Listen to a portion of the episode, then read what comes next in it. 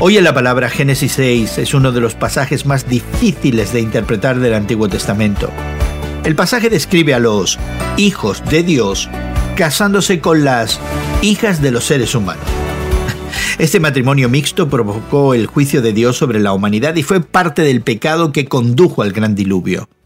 Hay tres puntos de vista principales con respecto a este matrimonio mixto. Algunos sostienen que esos hijos de Dios eran ángeles que violaban las distinciones entre el reino celestial y el terrenal al casarse con mujeres humanas. Otro argumento dice que gobernantes humanos abusaron de su autoridad al tomar por la fuerza a las hijas de las personas menos poderosas. Finalmente, algunos afirman que es la línea piadosa de Set la que se casa con la línea impía de Caín. Es útil considerar otros pasajes eh, de la Biblia que pudieran dar luz a todo esto. Jesús enseñó que los ángeles no se casan. Entonces parece que los hijos de Dios se refiere a gobernantes humanos que abusaron de su poder viendo que las hijas de los hombres eran hermosas y se casaron con ellas. Por experiencia sabemos que las personas con autoridad a menudo abusan de su influencia.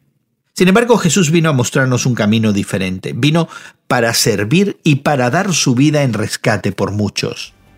Este pasaje nos recuerda la necesidad de la redención y el perdón que podemos encontrar en Jesucristo. ¿Y tú? ¿Has recibido ya ese perdón? Hoy en la Palabra es una nueva forma de estudiar la Biblia cada día. Encuentra Hoy en la Palabra en tu plataforma de podcast favorita. Más información en hoyenlapalabra.org.